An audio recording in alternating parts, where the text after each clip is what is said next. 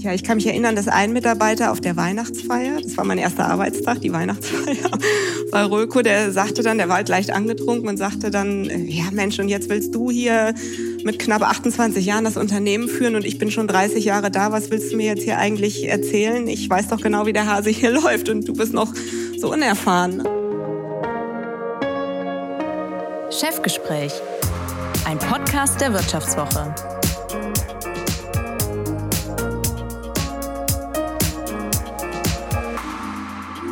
Heutiger Gast im Chefgespräch ist Familienunternehmerin im doppelten Sinne.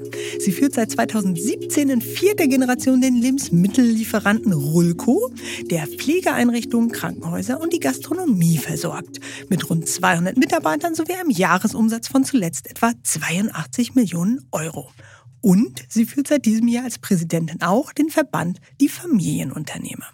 Schon mit 16 Jahren wusste sie, dass ins Familienunternehmen Röko einsteigen will, hat aber ihre Studienzeit genutzt, um herumzukommen, um nicht nur in St. Gallen zu studieren, sondern auch bei einem Handelsunternehmen in Asien, einer Künstleragentur in London und einem Reitsportbetrieb in den USA reinzuschnuppern.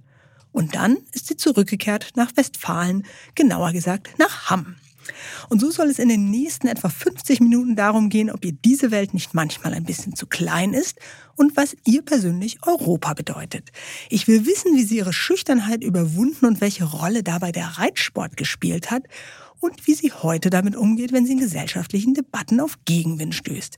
Wir wollen aber auch darüber sprechen, wie groß ihre Hoffnung ist, dass die Ampelregierung wirklich den Bürokratieabbau schafft, den sie verspricht und wo den Unternehmern am meisten der Schuh drückt. Und damit herzlich willkommen, Marie-Christine Ostermann. Herzlichen Dank, Frau Bernau. Frau Ostermann, ich habe es eben angedeutet, Sie haben die Welt gesehen und dann 2005 zurück nach Hamm-Westfalen. Eine Stadt, mit der die allermeisten Menschen nicht viel mehr verbinden als den Bahnhof, an dem der ICE geteilt wird. War das nicht hart, dieser Schritt zurück in die Provinz mit gerade mal Ende 20? Nein, das war nicht hart für mich, weil ich schon mit 16 Jahren die Entscheidung getroffen habe, dass ich unbedingt unser Familienunternehmen später in die Zukunft führen wollte. Und ich hatte immer dieses Ziel vor Augen, habe mich sehr gut darauf vorbereitet, bin viel rumgekommen, bin viel gereist, habe im Ausland studiert, habe viel gesehen von der Welt und deswegen bin ich dann wirklich sehr, sehr gerne und auch sehr froh dann 2005 zurück nach Hamm gekommen, um ins Familienunternehmen einzusteigen. Und Sie verspüren da wirklich niemals Wehmut, auch nicht manchmal so gedacht, ach, in London oder Shanghai, da wäre es doch auch ganz schön? Nee, gar nicht. Es ist zwar richtig, dass diese ganzen Länder und Städte sehr aufregend sind, sehr groß und natürlich alle ihre Reize haben. Aber ich kann mir nichts Schöneres vorstellen, als unser Familienunternehmen in Hamm vor Ort zu führen. Das war immer mein Lebenstraum. Ich finde es total schön, dass meine Urgroßeltern das Unternehmen vor 100 Jahren gegründet haben. Und es ist für mich eine Ehre, dass ich es jetzt in vierter Generation weiterführen darf. Und Sie haben, das eben ja auch schon gesagt, mit 16 Jahren wussten Sie bereits, Sie möchten eben ähm, diese Tradition, das Familienunternehmen fortführen. Die wenigsten Menschen haben ja in dem Alter wirklich einen so klaren Plan äh, von der eigenen Karriere. Warum waren Sie sich da so sicher? Zum einen war es so, dass meine Eltern das recht clever angestellt hatten. Die haben mich nie zu irgendwas gezwungen, haben auch nie gesagt, dass ich das Unternehmen übernehmen muss. Aber sie haben mich immer zu spannenden Veranstaltungen mitgenommen, beispielsweise auf mhm. Lebensmittelmessen oder wenn wir Feiern im Unternehmen hatten oder manchmal am Wochenende habe ich unterm Schreibtisch gespielt als Kind, wenn mein Vater noch arbeiten musste. Und insofern hatte ich eigentlich nur sehr spannende, schöne Kindheitserinnerungen auch im Unternehmen. Und mhm. ich, ich fand es einfach auch sehr spannend, so ein traditionelles Familienunternehmen auch in die Zukunft führen zu dürfen. Auch diese, diese Verbundenheit, dieser Gedanke, dass meine Urgroßeltern das Unternehmen gegründet hatten. Ich durfte auch meine Urgroßmutter noch kennenlernen und sie war immer ein, ein Vorbild für mich. Sie hat mich immer sehr inspiriert. Und mein Vater wurde schon mit 14 Jahren gefragt, ob er vielleicht das Unternehmen später in die Zukunft führen wollen würde. Und er hat das mhm. sehr glücklich auch aus freien Stücken dann, dann gemacht. Und äh, ja, irgendwie bin ich dann mit 16 von ganz allein, ohne dass mich jemand gefragt hätte, heute zu meinem Vater gegangen und habe gesagt, dass ich das dann später auch gerne mhm. machen möchte. Mhm. Und waren ja dann, wenn ich die Familientradition richtig deute, mit 16 schon fast etwas spät dran. ja, das kann man, das kann man so sagen, ja. Und Sie haben eben gesagt, ein Antrieb war eben auch Ihre Urgroßmutter, die ja eben auch zu einer Zeit Unternehmerin schon war, als das alles andere als selbstverständlich für eine Frau war. Wie haben sie denn erlebt? Was, was haben Sie für Erinnerungen? an diese Frau? Also einmal hat mich ihre Geschichte inspiriert. Sie hat mit rund 20 Jahren mit ihrem Mann zusammen die Firma Karl Ruhlkötter äh, gegründet und 20, das ist echt jung. Da hat sie den kompletten Innendienst dann übernommen und geführt. Also hat sehr früh sehr viel Verantwortung gehabt. Und in den 60er Jahren ist mein Urgroßvater sehr früh schon verstorben und sie hat das Unternehmen dann ein Jahrzehnt lang alleine als geschäftsführende Gesellschafterin geführt und hat sehr mutig große Investitionen durchgeführt, hat einen Cash-and-Carry Großmarkt aufgebaut. Das war damals was ganz, ganz Neues, hochmodernes und hat somit langfristig die Zukunft des Unternehmens gesichert in einer Zeit, wo es überhaupt nicht selbstverständlich war, dass Frauen eben Unternehmen geleitet hatten. Und das hat mich immer sehr, sehr inspiriert und ich fand es toll, dass ich sie auch noch kennenlernen durfte und habe lebhafte Bilder vor Augen, auch wenn ich noch sehr jung, nämlich vier Jahre alt war, als sie dann mhm. verstorben war. Mhm. Und was haben Sie persönlich für Erinnerungen an diesen Menschen? Sie war eine sehr, sehr resolute Frau. Also man hatte immer Respekt vor ihr. Man hat wirklich äh, stramm gestanden, wenn sie in den Raum mhm. kam. Auch in einem hohen Alter war das immer noch so. Auf der anderen Seite war sie sehr, sehr herzlich und immer sehr wertschätzend mit den Menschen und, und konnte sie mitreißen und motivieren. Und es ist ihr sogar mit mir als kleinem Kind damals dann gelungen, ja. Ja. Und Sie haben dann auch, nachdem Sie bei Ihrem Vater vorgesprochen haben, sozusagen mit 16, so ich möchte das Unternehmen in die nächste Generation führen. Sie haben dann mit ihm gemeinsam einen Plan für die Nachfolge ja auch entworfen und sich systematisch darauf vorbereitet, dass Sie eben das Unternehmen in vierter Generation führen werden. Wie sah denn dieser Plan genau aus, beziehungsweise wie haben Sie den auch gemeinsam erarbeitet? Ja, die erste Reaktion meines Vaters war, dass er betont hat, äh, super, dass du das machen möchtest und wir können das gerne planen. Und dann gucken wir aber mal im Verlauf der Zeit, ob das dann immer noch dein Lebenstraum ist, ob mhm. du wirklich dafür geeignet bist, aber auch, ob es dich wirklich glücklich macht und es dir auch Freude macht, diesen Weg dann zu beschreiten. Und er hatte mir geraten, nach meinem Abitur erstmal eine Ausbildung zu machen, um das echte Leben kennenzulernen. Und ich habe mich dann bei Banken beworben, habe tatsächlich dann auch eine Banklehre gemacht, um den Umgang mit Finanzen zu lernen, Buchhaltung, VWL, das waren alles Dinge, die ich jetzt nicht in meinem Abitur gelernt hatte. Und es war wahnsinnig hilfreich für mich, das alles dann kennenzulernen, zusätzlich zur echten Arbeitswelt, Kunden betreuen beispielsweise. Mhm. Das war großartig, das zu lernen. Und dann wollte ich aber unbedingt auch noch studieren gehen und auch nicht direkt ins Familienunternehmen einsteigen, weil man doch zu Hause irgendwo das Kind vom Chef ist und auch mhm. nicht anonym lernen kann oder auch mal einen Fehler machen kann, ohne dass das ganze Unternehmen auf einen, einen guckt. Und äh, während des Studiums, ich habe in St. Gallen studiert, Finanzierung, mhm. Rechnungslegung und Controlling. Sie hatten es ja schon erwähnt, ich habe Praktika gemacht und äh, danach habe ich mich bei Aldi Süd beworben. Und mhm. auch bei Schwartau hatte ich mich auch beworben. Ich hätte da Marmelade mhm. vermarkten können. Das wäre auch sehr spannend gewesen. Da wir selbst aber ein Handelsunternehmen haben, habe ich mich für das Management-Trainee-Programm bei Aldi Süd entschieden und äh, durfte durfte dann dort von der Pike auf den Lebensmittelhandel lernen, was auch eine sehr wichtige, sehr spannende Erfahrung für mich war. Mhm. Was haben Sie denn aus dieser Zeit mitgenommen? Sie haben ja eben schon skizziert, auf alle Fälle war es wichtig, auch in einer Umgebung die ersten Erfahrungen zu machen, wo man eben nicht nur Tochter vom Chef ist. Ähm, aber darüber hinaus, was bedeutet Ihnen diese erste Station?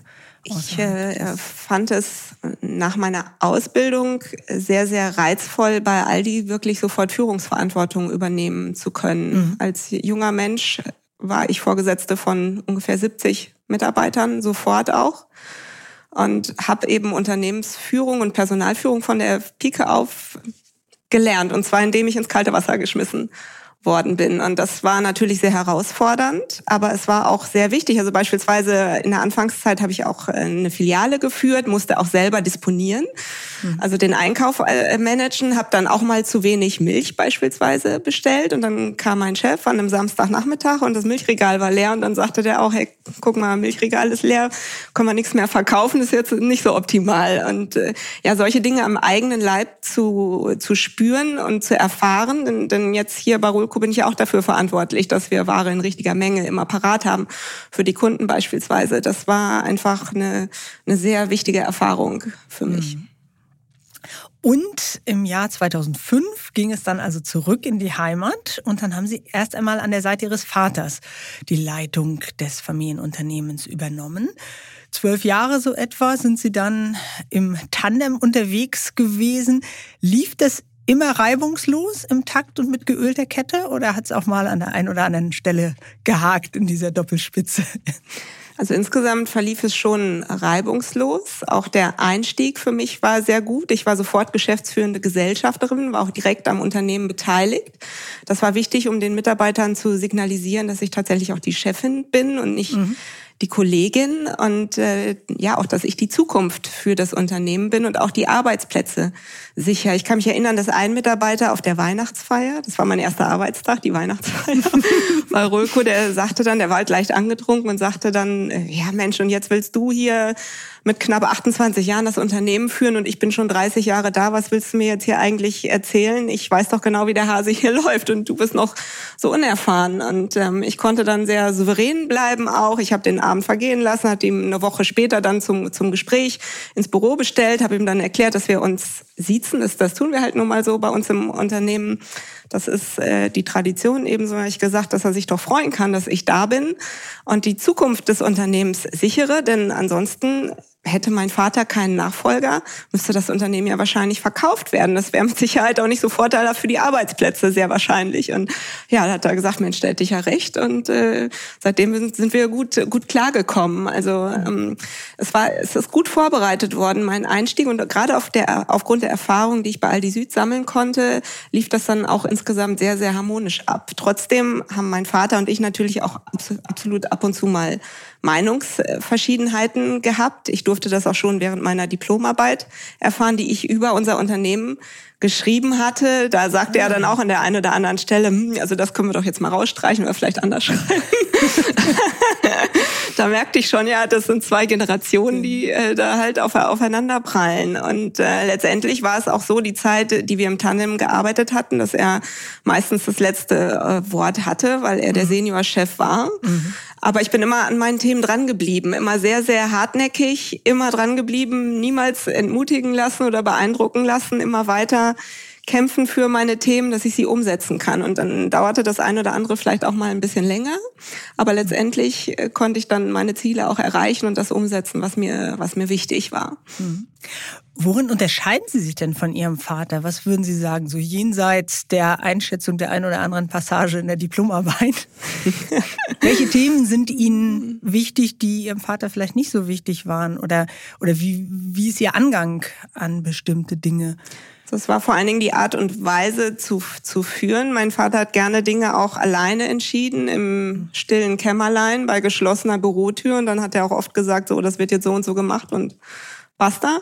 Mhm. Und ich bin da schon anders. Ich diskutiere Themen viel mit, mit meinem Vater damals, als er operativ mit an Bord war oder auch mit unseren Mitarbeitern. Und dann mhm. treffe ich die Entscheidungen eigentlich immer gemeinsam mit dem, mit dem Führungsteam und eben nicht für mich alleine. Ich finde das sehr befruchtend und ich, ich finde auch, dass mehr Köpfe meistens dann auch zu besseren Ideen nochmal kommen, gerade auch unterschiedliche Köpfe mit unterschiedlichem Background.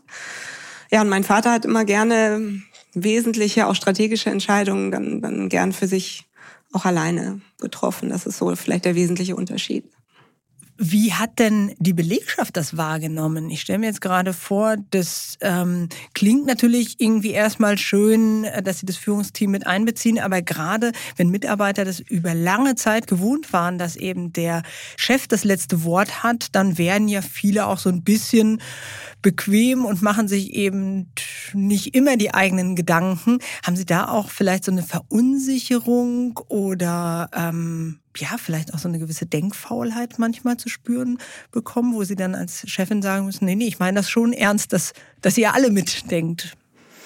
Ja, das habe ich eigentlich nicht so erfahren. Ich hatte eher das Gefühl, dass die Mitarbeiter sich gefreut haben, dass sie mhm. im Prinzip dadurch, dass sie mitentscheiden können, bei vielen Themen auch mehr Verantwortung bekommen haben. Und äh, es hat sie eher motiviert und angespornt. Und äh, ansonsten haben mein Vater und ich das aber auch, auch gemacht in der Zeit, wo er bei Meinungsdifferenzen das letzte Wort hatte, dass wir trotzdem nach außen auch immer geschlossen aufgetreten sind. Und mhm. wir haben dann zu zweit aus unsere Meinungsdifferenzen ausdiskutieren, sind nach außen auch immer geschlossen aufgetreten. Und das war, glaube ich, auch sehr wichtig für die Mitarbeiter eben zu wissen, dass sie es nicht beim einen oder dann beim anderen probieren mhm. können, mhm. sondern dass wir, dass wir geschlossen als eine Einheit eben auch, auch auftreten. Aber äh, seit 2017 ist mein Vater aus der operativen Geschäftsführung raus und bringt sich nur noch strategisch ein ins Unternehmen. Und ich habe den Eindruck, dass es den Mitarbeitern sehr, sehr viel Freude macht, eben auch viel verantwortungsvoll mitzuentscheiden. Und das die Herausforderung, die wir eher haben, ist, dass viele Mitarbeiter auch schon viele, viele Jahre oder Jahrzehnte auch da sind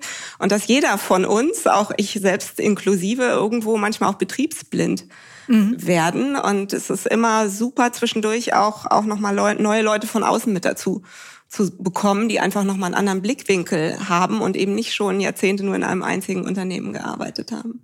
Hm.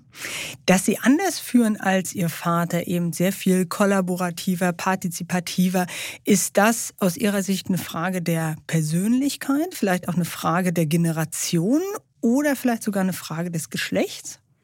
Ich habe auf jeden Fall den Eindruck, dass es eine Frage der Generation schon ist. Ich, ich denke, so wie mein Vater geführt hat, also er war ganz klar ein Patriarch. Das meine ich auch gar nicht negativ, aber das, das war er, war er oder ist er, ist er von seinem Naturell mhm. einfach und das war früher ja Standard irgendwie. Aber die Zeiten mhm. ändern sich heutzutage und äh, sind, sind anders, sind, sind schnelllebiger, sind herausfordernder, sind auch deutlich digitaler und auch, auch die Mitarbeiter fordern Verantwortung und den Einbezug in Entscheidungen und wollen auch wirklich teilhaben, das Unternehmen voranzubringen und zu gestalten. Und das, das finde ich genau richtig so. Und das ist einfach so die Zeit, wie sie, wie sie heute ist. Und dazu passt mein Führungsstil, denke ich, gut.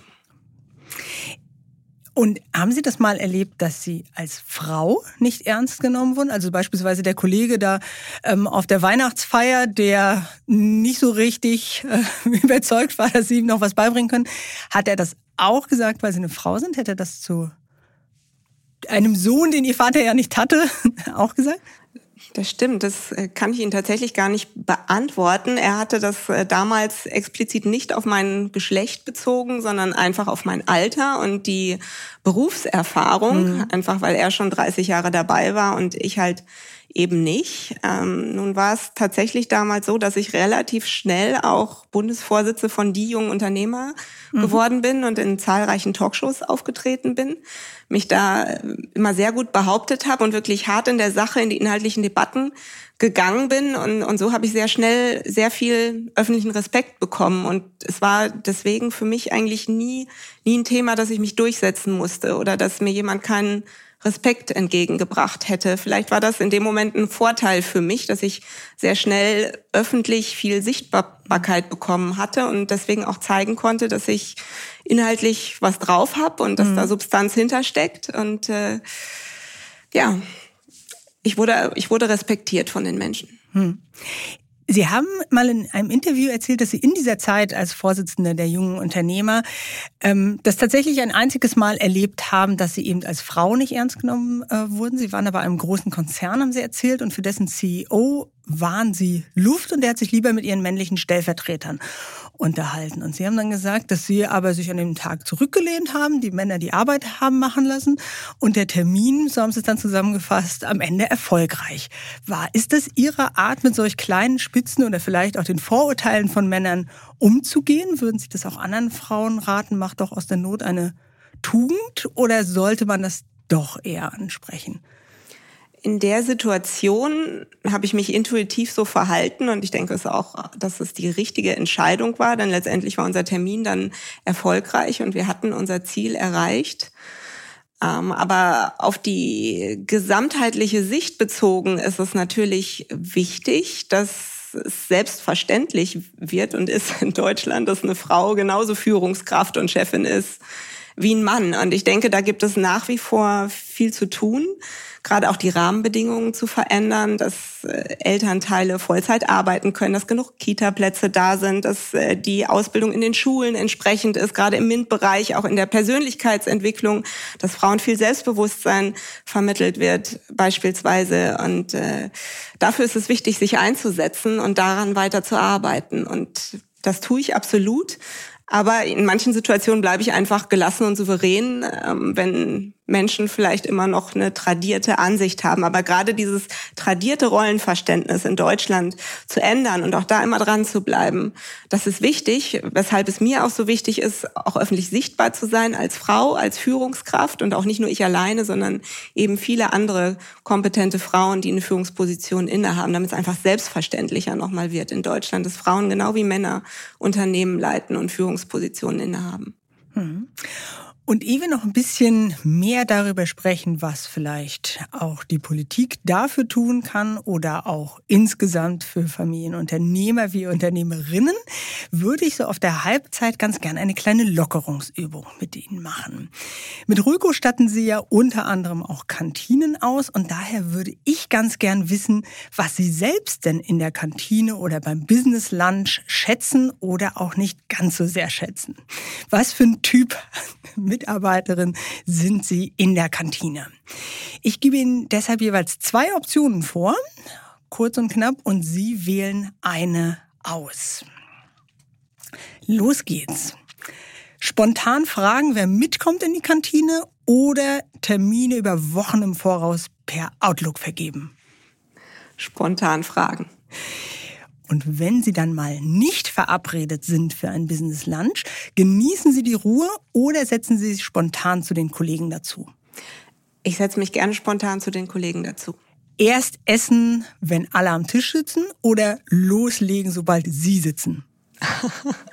wenn alle am Tisch sitzen. Currywurst oder Tofu-Schnitzel? Currywurst. Ein Bierchen in der Mittagspause dazu oder striktes Alkoholverbot? Striktes Alkoholverbot. Nachtisch oder lieber Luft lassen für den Nachmittagssnack? Nachtisch. Über den nächsten Urlaub oder das nächste Projekt reden? Über das nächste Projekt. Noch einen Kaffee nach dem Essen oder lieber nicht? Lieber nicht, sonst kann ich nachts nicht schlafen. oh, in der Mittagspause schon. Hi, hi, ja, ja. Kaffee nur morgens. nur morgens. Und letzte Frage. Verdauungsspaziergang um den Block oder direkt wieder an den Schreibtisch? Gerne einen kurzen Spaziergang. Vielen Dank. Jetzt haben wir einmal die Mittagspause von Ihnen durchstrukturiert und kommen, wie angekündigt, zu den gesellschaftlichen und politischen Themen. Über 90 Prozent der Unternehmen in Deutschland, so rechnen Sie ja in Ihrer Rolle als Präsidentin des Verbands die Familienunternehmer vor, sind Familienunternehmen. Sie stellen 80 Prozent der Ausbildungsplätze und fast 60 Prozent der Arbeitsplätze in Deutschland. Und doch hat man immer wieder das Gefühl, dass sie sich von der Politik nicht ganz so sehr wertgeschätzt fühlen. Lassen Sie uns deshalb noch ein bisschen genauer darüber sprechen, welche Unterstützung Sie sich dabei wünschen. Und dazu passt eine Frage, die unser Gast aus dem vergangenen Chefgespräch, Daniel Sennheiser, mitgebracht hat und die wir an dieser Stelle einmal einspielen. Ja, das ist ja sehr passend. Ähm, als Familienunternehmer stellen wir natürlich gerne eine Frage an den Verband der Familienunternehmer. Äh, was wir gerne wissen möchten, ist rechts und links in Amerika, bei den BRIC-Staaten, in China, überall werden die Wirtschaften subventioniert, äh, werden unterstützt und abgeschottet. Kann der Verband der Familienunternehmer fordern von der Politik, dass die Familienunternehmen in Europa, der Mittelstand in Europa speziell, ähm, in diesem schärferen Wettbewerb auch äh, gefördert und äh, ja unterstützt werden kann, damit wir in diesem ungleichen Wettbewerb wieder gleichere Karten haben. Ich bin davon überzeugt, dass Subventionen eben noch mehr Ungleichheit schaffen und eine krasse Wettbewerbsverzerrung darstellen, wie beispielsweise die Idee eines subventionierten Industriestrompreises für wenige Großunternehmen. Aber der breite Mittelstand müsste diese krasse Wettbewerbsverzerrung auch noch mitbezahlen und hätte dann dadurch eben noch schlechtere Wettbewerbsbedingungen am Markt. Ich bin eher dafür, dass wir Unterstützung durch die Politik bekommen müssen, indem wir gleiche Rahmenbedingungen für alle Unternehmen, unabhängig von Branche und Größe in ganz Deutschland schaffen müssen. Das ist das, was Deutschland auch immer stark und erfolgreich gemacht hat, dass wir hier faire Standortbedingungen hatten für alle Unternehmen ohne Subventionen, aber marktwirtschaftlich orientiert. Und da gibt's mit Sicherheit Verbesserungsbedarf und ich denke, wir müssen unbedingt zurück zur sozialen Marktwirtschaft in Deutschland. Mhm. Also klare Absage an den Industriestrompreis. Korrekt, ja. Es gab aber in dem Wachstumschancengesetz, auf das sich ja die Regierung jetzt in Meseberg äh, vor kurzem auch gerade geeinigt hat oder dessen Eckpunkte ähm, sie abgesteckt hat, gibt es schon was, was dann eher in die Richtung gehen, äh, die Sie sich äh, vorstellen. Eine Investitionsprämie für Energieeffizienzmaßnahmen beispielsweise, die steuerliche Anreize eben für Investitionen in saubere und klimafreundlichere Technologien bieten soll. Ein Zuschuss von 15 Prozent der Aufwendungen ist angedacht für die Unternehmen. Andere Baustelle, Bausteine dieses Wachstumschancengesetzes ist beispielsweise eine Abschreibung für bewegliche Wirtschaftsgüter und Wohngebäude, eine Verbesserung des steuerlichen Verlustabzugs, eine Anhebung der Grenze für geringwertige Wirtschaftsgüter auf 1000 Euro. Sind Sie denn mit diesem Maßnahmenpaket zufrieden oder hätten Sie sich da auch noch ein bisschen mehr soziale Marktwirtschaft gewünscht? Das Wachstumschancengesetz ist grundsätzlich ein Schritt in die richtige Richtung. Aber es ist leider viel zu klein, um wirklich Wachstum zu entfachen in Deutschland. Nichtsdestotrotz sind gute Bausteine dabei. Beispielsweise die Flexibilisierung der Verlustverrechnung. Das wird vielen Unternehmen helfen, schneller mehr Liquidität zu haben beispielsweise und auch leistungsgerechter besteuert zu werden, indem Verluste einfach viel besser verrechnet werden können als vorher. Denn Gewinne werden ja nun mal auch voll besteuert. Was auch gut ist, ist die degressive Abschreibungsmöglichkeit. Die schafft auch schneller mehr Liquidität und ein besseres, schnelleres Reinvestieren für die Unternehmen, was einfach wichtig ist, denn wir alle wollen mehr Wachstum, wir wollen die Transformation, wir wollen mehr Wettbewerbsfähigkeit und da brauchen wir schnell viel mehr Investitionen in unsere Infrastruktur, in Innovationen, um wieder führend am Markt zu werden. Und das sind gute Bausteine. Diese Investitionsprämie, die sehen wir eigentlich eher kritisch, denn sie ist auch eine lenkende Förderung, die bürokratisch vergeben wird. Sie muss erstmal wieder über Anträge beantragt werden. Immerhin ist sie jetzt ab 10.000 Euro. Die Grenze wurde abgesenkt. Das ist natürlich auch für kleinere Unternehmen deutlich hilfreicher. Aber sie ist tatsächlich allein für die Förderung der Energieeffizienz. Es wäre wichtig, es auch für Digitalisierungsprojekte beispielsweise zuzulassen. Insgesamt wäre es wichtig, dass der Staat generell gute Rahmenbedingungen schafft durch beispielsweise auch ein Steuersystem, was wettbewerbsfähiger ist, also generell Steuersenkung, aber dass der Staat nicht sagt, er entlastet nur für bestimmte Themen, die der Staat jetzt irgendwie wichtig findet. Das ist eine Anmaßung von Wissen. Die Unternehmer müssen selbst entscheiden, wo sie investieren wollen, beispielsweise in welche in Innovationen sie auch investieren wollen. Das muss der Markt entscheiden, dezentral über viele, viele Marktteilnehmer. Das sollten nicht einzelne Bürokraten oder Technokraten entscheiden, die im Zweifel gar nicht so viel wissen nutzen wie alle Marktteilnehmer vor Ort draußen in der Praxis. Hm. Aber das heißt, wenn jetzt die Bundesregierung sagt, wir sind eben auch dem äh, Pariser Klimaziel verpflichtet und fördern jetzt beispielsweise oder bezuschussen beispielsweise Investitionen in klimafreundliche Technologien, klimafreundlichere Technologien, dann finden Sie das schon zu bevormundend.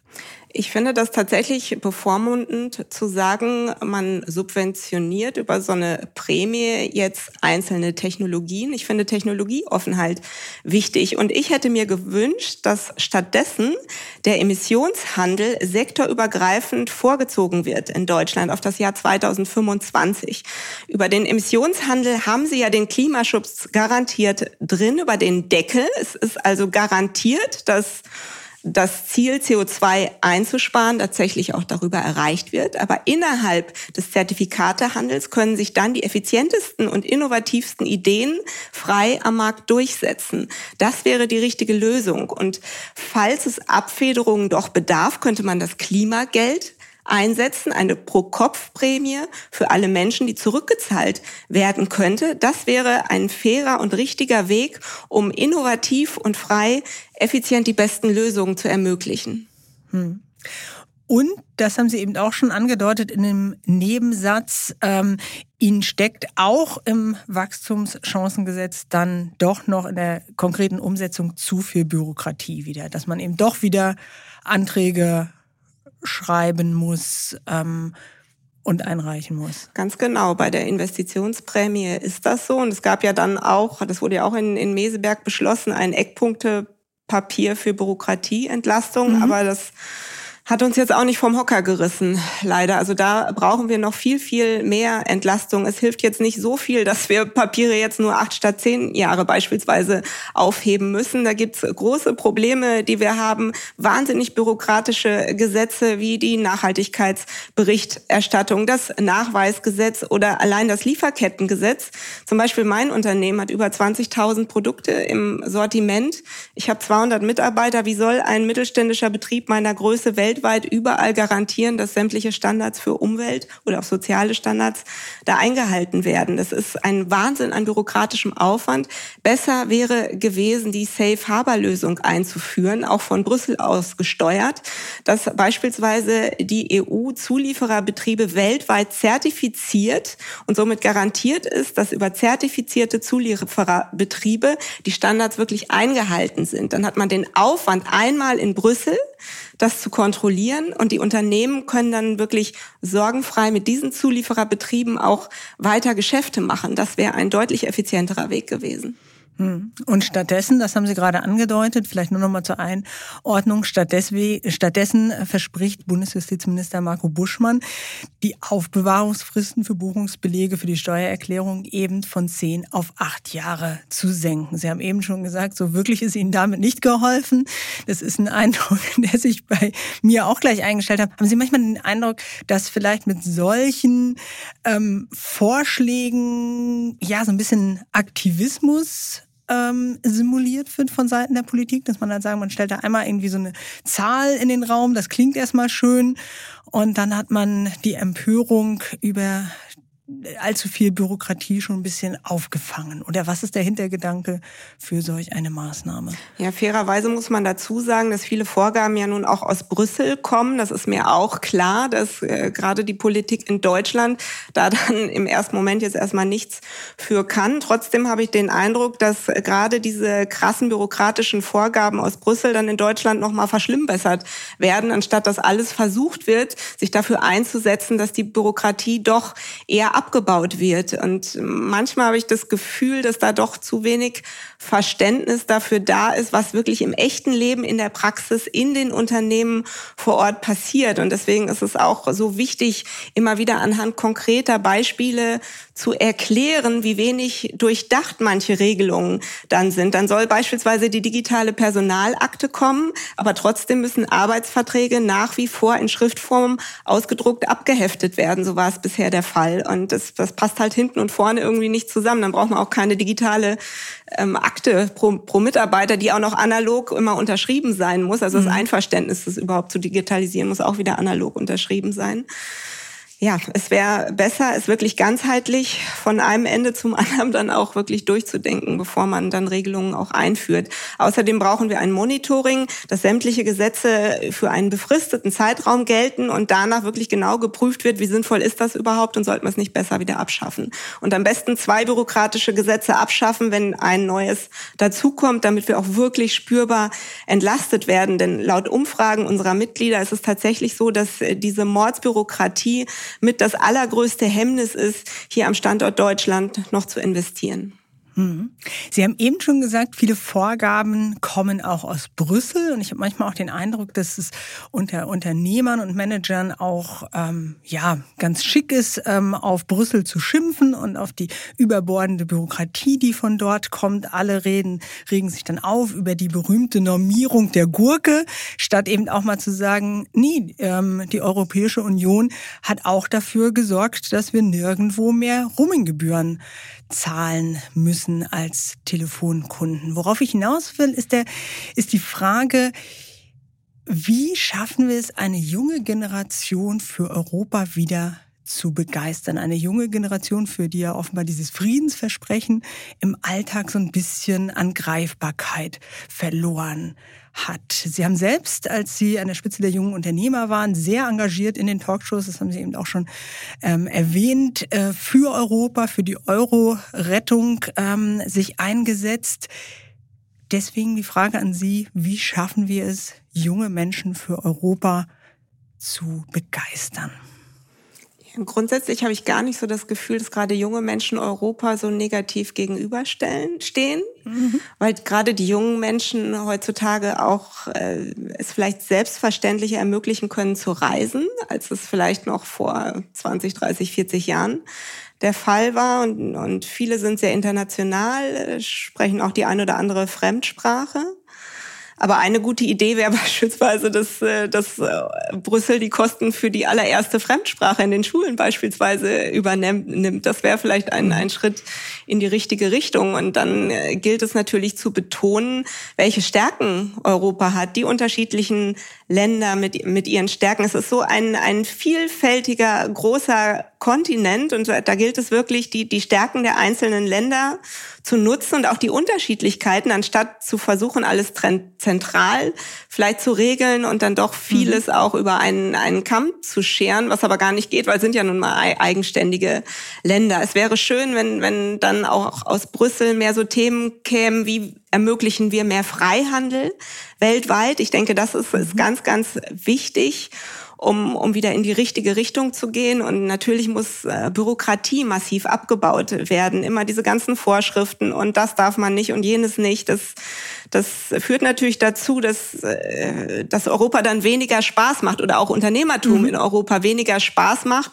wenn man einfach in Bürokratie ertrinkt. Und äh, dann besser auch wirklich sinnvolle Projekte sich konzentrieren, wo vielleicht auch dann im Zweifel nicht unbedingt jeder Mitgliedstaat immer sofort mitmacht, ähm, aber die wirklich Sinn stiften, anstatt immer nur mit bürokratischen Vorgaben um die Ecke zu kommen. Das wäre wichtig. Also ein, ein Thema, was uns Familienunternehmer gerade wichtig ist, ist auch, wie schaffen wir das in Europa, einen Standort zu schaffen, der attraktiv ist für Investitionen in künstliche Intelligenz. Und das mhm. betrifft natürlich, interessiert auch sehr, sehr viele jungen Menschen. Und wir setzen uns hier ein für Rechtssicherheit in Europa, einen Rechtsrahmen zu schaffen, der nicht allein nur auf Verbraucherschutz für Endverbraucher abzielt, sondern auch Rechtssicherheit schaffen könnte für Hersteller, Dienstleister, Käufer und Verkäufer von, von KI.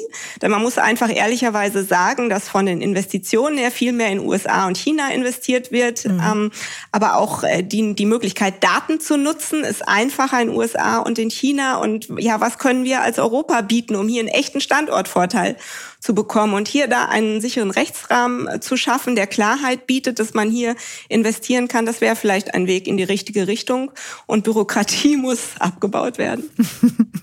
Aber Stichwort KI oder ähm, den Datenschatz nutzen, den wir Europäer, sei es in den Unternehmen, Unternehmensdaten, sei es Verbraucherdaten, ähm, die wir hier angesammelt haben, diesen Datenschatz eben zu nutzen. Ich habe den Eindruck, da macht ja Europa schon eine ganze Menge. Also ähm, unter der Wettbewerbskommission Kommissarin Vestager äh, sind da ja doch ähm, ganz engagierte Verfahren gegen Facebook, gegen Google ähm, gelaufen.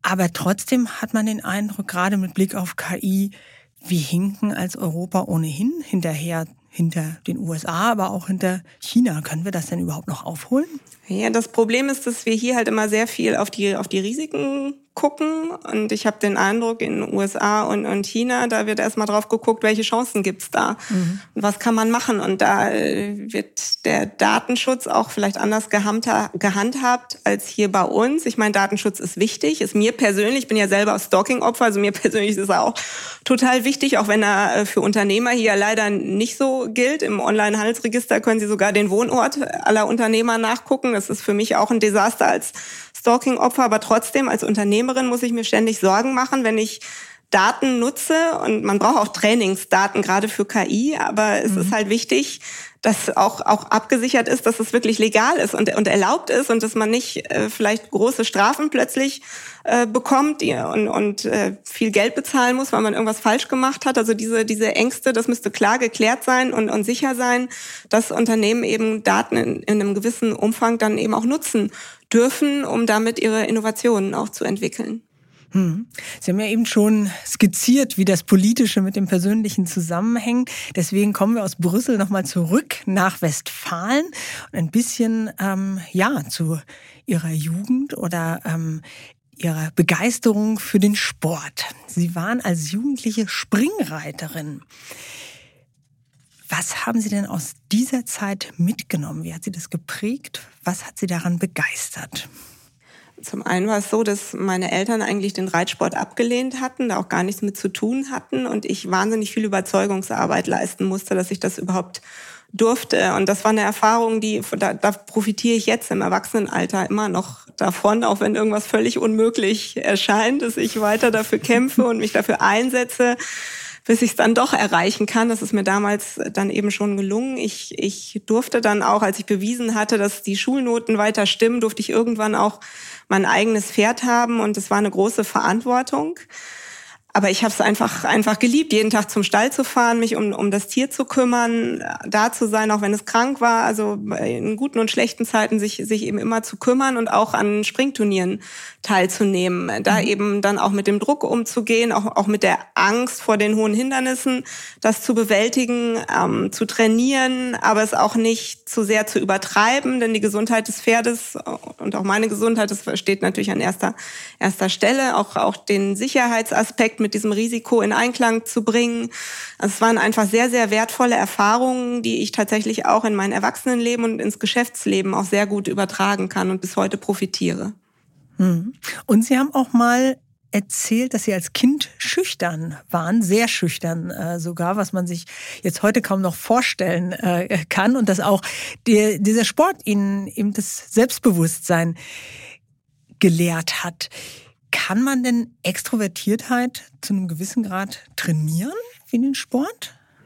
Also ich bin da schon überzeugt von, weil ich tatsächlich vom Naturell her ein introvertierter Mensch war und als, als Kind und Jugendliche auch sehr, sehr wenig nur gesprochen hatte, auch gar nicht das Bedürfnis hatte, irgendwie ins Rampenlicht zu gehen. Aber schon in meinem Sport war es so, dass ich halt immer an mir arbeiten musste und eben aus meiner Komfortzone raus musste, auch, auch mich selbst oft überwinden musste und mutig äh, Dinge angehen musste, die ich jetzt so von alleine wahrscheinlich irgendwie vielleicht dann doch eher nicht gemacht hätte. Und so war es dann letztendlich auch mit der Übernahme des Unternehmens. Auch da war mir klar, wenn ich Menschen führen möchte, dann muss ich mehr aus mir herausgehen, auch Menschen überzeugen und mitreißen können. Und dafür muss ich natürlich auch gut auftreten und reden können, ohne dass es irgendwie jetzt künstlich oder unnatürlich rüberkäme. Und da habe ich früh angefangen, an mir zu arbeiten. Auch mein Vater hat mich dann einfach mal für die Juniorentrainings von die Familienunternehmer angemeldet. Da wurde auch Rhetorik geübt, Reden halten, eine Vision fürs Unternehmen entwickeln. Das, das konnte ich dann früh üben und, und immer an mir arbeiten, so dass über die Jahre ich mich dann deutlich da verbessert hatte. Mhm. Apropos Mut und apropos rausgehen und mit Hartnäckigkeit den eigenen Standpunkt verteidigen. Warum trauen sich das denn Manager und Unternehmen so selten, auch mal klare Kante zu zeigen, sich in öffentliche Debatten einzumischen? In der Vergangenheit äh, sind Unternehmen erfolgreich damit gefahren, Hidden Champions zu sein. Es war irgendwie mhm. auch gar nicht so nötig, sichtbar zu sein. Oder sich auch in gesellschaftliche Debatten einzubringen. Aber die Lage hat sich geändert. Zum einen haben wir einen krassen Fachkräftemangel inzwischen und somit ist es für jedes Unternehmen und auch für jede Führungskraft wichtig, sichtbar zu sein. Denn die junge Generation möchte heute bei einem attraktiven Unternehmen arbeiten und verbinden damit aber auch spannende Führungskräfte, die auch eine Haltung haben, die mhm. auch für gesellschaftliche Themen stehen, die man als Vorbild nehmen kann. Und wenn man eben gute Mitarbeiter gewinnen möchte, muss man heutzutage sichtbar sein. Und wir müssen auch sichtbar sein, um wieder viel bessere wirtschaftspolitische Rahmenbedingungen in Deutschland, Europa zu erreichen, dass wir hier wieder wettbewerbsfähig sein können als Standort und, und dass wir attraktive Rahmenbedingungen haben, um hier erfolgreich wirtschaften zu können. Und das müssen wir Führungskräfte und Unternehmer persönlich in der Öffentlichkeit sichtbar und überzeugend rüberbringen. Denn in der Politik fehlt es an der einen oder anderen Stelle leider an der Praxiserfahrung und an dem wirtschaftlichen Sachverstand manchmal. Also müssen wir ins Rampenlicht und uns da viel mehr einbringen, um Veränderungen zu bewirken. Mhm. Und was ist Ihr Eindruck? Hat sich diese Erkenntnis schon durchgesetzt? Ja, ich habe gerade dieses Jahr wirklich den Eindruck, dass sehr viele Wirtschaftsvertreter sich öffentlich geäußert haben, Interviews mhm. gegeben haben, auch gerade jetzt in diesen Krisenzeiten, wie schwer die Lage ist und äh, Vorschläge gemacht haben, wie wir da wieder rauskommen. Und das ist genau der richtige Weg. Und es ist wichtig, dass noch viel, viel mehr Unternehmer das tun, eben gerade auch aus dem Mittelstand, auch kleine und mittlere Unternehmen, nicht nur die ganz, ganz großen, die sowieso bekannt sind und in der Öffentlichkeit stehen. Und ich habe den Eindruck, dass es schon viel, viel mehr Unternehmer geworden sind, auch Führungskräfte, auch Manager, die sich jetzt öffentlich einbringen und mit in die gesellschaftlichen Debatten einmischen. Und das ist genau der richtige Weg. Mhm.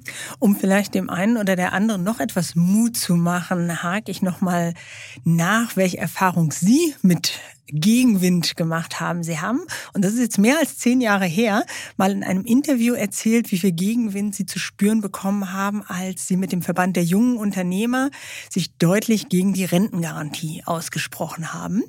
Und in diesem Interview waren zwei bemerkenswerte äh, Sätze. Sie haben damals gesagt, vermutlich halb im Scherz, aber wer weiß. Ich war kurz davor, nur noch mit Cappy und Sonnenbrille aus dem Haus zu gehen, weil dann nämlich, nachdem Sie in der Lokalzeitung mit Ihrer Position abgebildet wurden, wurden dann auch auf der Straße angesprochen waren.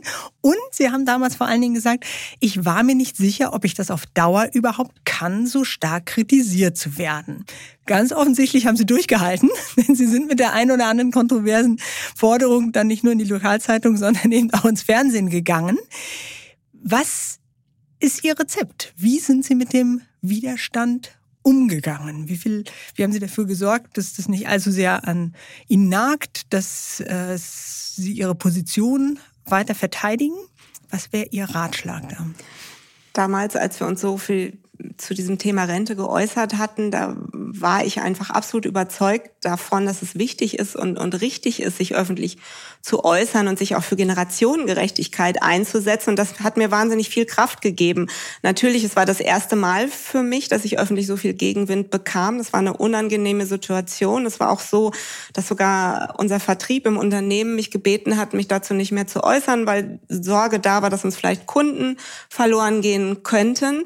Ich habe aber über die Jahre immer wieder festgestellt, dass wenn ich doch mit einer gewissen Gelassenheit an die Themen auch herangehe, dass, dass es gar nicht so schlimm ist, wie es im ersten Moment vielleicht manchmal, mhm. manchmal wirkt. Ich habe den Eindruck, jetzt heute, über ein Jahrzehnt später, haben die Menschen sich da auch dran gewöhnt, auch unsere Kunden, dass ich halt zu öffentlichen Themen auch Stellung beziehe. Und ich kann sagen, dass uns kein Kunde dadurch verloren gegangen ist. Das Unternehmen hat sich insgesamt sehr gut entwickelt, hat eine gute Zukunft vor sich. Also das öffentliche Engagement hat dem Unternehmen absolut nicht geschadet. Mir auch nicht. Ich habe mir tatsächlich dann damals die Frage gestellt, kann ich das, will ich das? Weil wenn ich das nicht kann, dann muss ich es beenden, dann muss ich wieder raus aus der Öffentlichkeit und dann wäre damals auch direkt der richtige Zeitpunkt gewesen zu sagen, okay, ich lasse es lieber.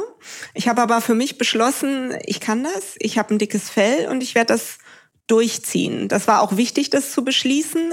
Leider habe ich einen Stalker seit einigen Jahren. Das ist wirklich ein schwieriges Thema. Aber insgesamt muss ich sagen, dass mir das öffentliche Engagement unglaublich viel Freude macht, dass es mich auch sehr viel gelehrt hat. Es hat mich in meiner Persönlichkeit viel, viel weitergebracht, weil ich ständig aus meiner Komfortzone eben auch raus muss und neue Dinge machen muss, die ich vorher vielleicht auch noch gar nicht konnte. Also es hat mich unglaublich weitergebracht in meinem ganzen Leben, auch die Menschen, die man kennenlernt, das Netzwerk, was man aufbauen kann. Also ich würde es jederzeit genauso wieder machen und bereue, bereue wirklich gar nichts. Ich bin froh für diesen Weg, den ich einschlagen durfte und dankbar für jede Erfahrung, die ich da machen konnte.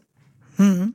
Und haben Sie den Eindruck, dass dieser Widerstand ähm, oder die, äh, die Kritik, die einem da entgegenschlägt, in Zeiten von Social Media nochmal härter, vielleicht auch erbarmungsloser oder gehässiger, unfairer geworden ist? Ist das nochmal stärker oder nochmal ja, ein Stück weit schmerzhafter als der ein oder andere Rentner, der einen dann auf der Straße anspricht?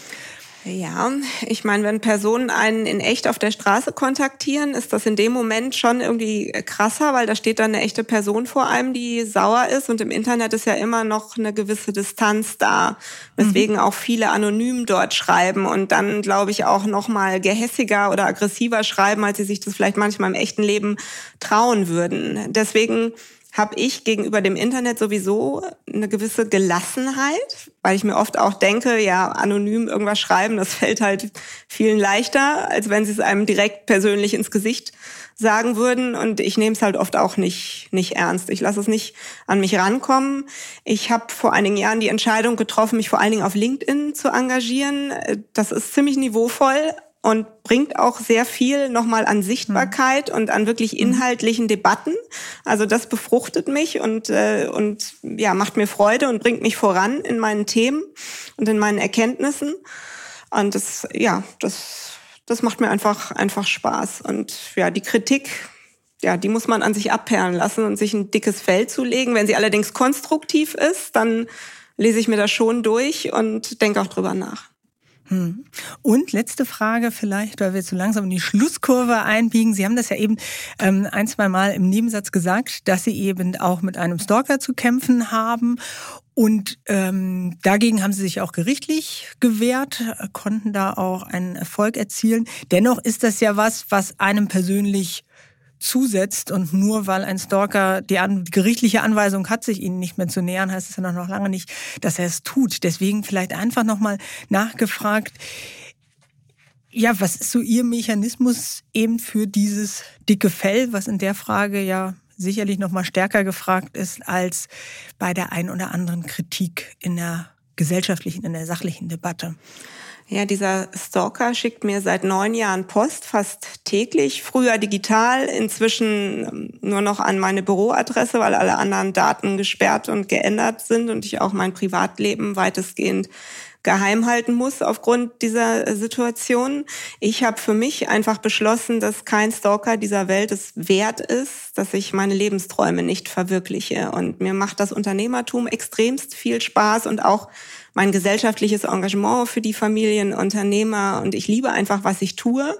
Und da werde ich mich auch von niemandem beeinträchtigen lassen, runterziehen lassen oder ganz davon abbringen lassen. Und ich lasse mich auch nicht unsichtbar oder schweigsam machen. Ich, ich kämpfe gegen den Stalker. Jedes Mal, wenn er mich wieder kontaktiert, äh, wende ich mich an Rechtsanwälte führe Gerichtsprozesse, bis er verurteilt ist. Dann geht er wieder ins Gefängnis. Was schade ist, ist, dass die rechtliche Lage in Deutschland schwierig ist. Man kann sich nur schwer gegen Stalking wehren. Auch da muss ich immer hartnäckig extrem dranbleiben mich nie unterkriegen lassen, um dann die nächste Haftstrafe zu erreichen. Bisher ist mir das gut gelungen. Er war immerhin schon zwei Jahre im Gefängnis und ist auch gerade aktuell wieder für neun Monate verurteilt werden. Muss allerdings verhaftet werden. Also auch die Vollstreckung zieht sich immer lange hin. Das ist mühsam in Deutschland. Aber man darf sich durch nichts und niemanden unterkriegen lassen. Wir haben alle nur dieses eine einzige Leben und das sollten wir glücklich genießen und uns nicht beeinträchtigen lassen durch irgendwelche negativen Menschen. Das klingt doch schon wie das perfekte Schlusswort in vielerlei Hinsicht. Aber ganz zum Schluss, liebe Frau Ostermann, haben Sie noch die Gelegenheit, eine Frage zu stellen. Denn es ist in diesem Podcast eben gute Tradition, dass jeder Gast eine Frage für den nächsten Gast mitbringt. Und Sie dürfen eine Frage loswerden für Jan-Hendrik Goldbeck, den Bauunternehmer, der auch in Westfalen sitzt. Was möchten Sie denn von ihm gern wissen? Mich würde sehr interessieren, wie Jan Hendrik Fachkräfte gewinnt. Junge, aufstrebende Fachkräfte oder, oder natürlich auch, auch ältere, auf jeden Fall kompetente Menschen, die, die bereit sind, für sein Unternehmen zu arbeiten und die Ärmel hochzukrempeln. Das würde mich wirklich interessieren. Ganz herzlichen Dank. Die Frage nehmen wir auf alle Fälle mit. Wenn Ihnen das Chefgespräch gefällt, lassen Sie gern eine positive Bewertung da. Feedback können Sie auch gern senden an chefgespräch.vivo.de. Und schauen Sie auch mal in die Show Notes. Für treue Hörer und Hörerinnen des Podcasts haben wir ein paar Angebote, damit Sie die Vivo digital wie auch gedruckt etwas günstiger lesen können. Zum Beispiel unsere aktuelle Titelgeschichte. Mit 25 hat man wenig Geld, aber viel Zeit und kann deshalb voll auf Aktien setzen. Doch das ändert sich mit dem Alter. Mit 35 bis 45 verdient man zwar mehr, vielleicht steht auch ein Erbe an, gleichzeitig gründen viele in dieser Lebensphase eine Familie und brauchen Flexibilität bei der Geldanlage. Meine Kollegen und Kolleginnen aus dem Geldressort erklären in unserer Vivo-Titelgeschichte, wie das perfekte Depot in vier Lebensphasen aussieht. Und ganz zum Schluss noch ein Hinweis in eigener Sache. Am 12. und 13. Oktober findet in München die Karrieremesse Her Career statt. Ich werde vor Ort sein, dort auch eine Folge des Chefgesprächs aufzeichnen und ich würde mich freuen, Sie dort kennenzulernen. Kommen Sie also gern zum Stand von der Wirtschaftswoche. Und falls Sie noch zögern, wir vergeben an die ersten zehn Leute, die sich bei uns melden, ein kostenloses Ticket für die Messe. Einfach eine E-Mail an audio audio@handelsblattmediagroup.com.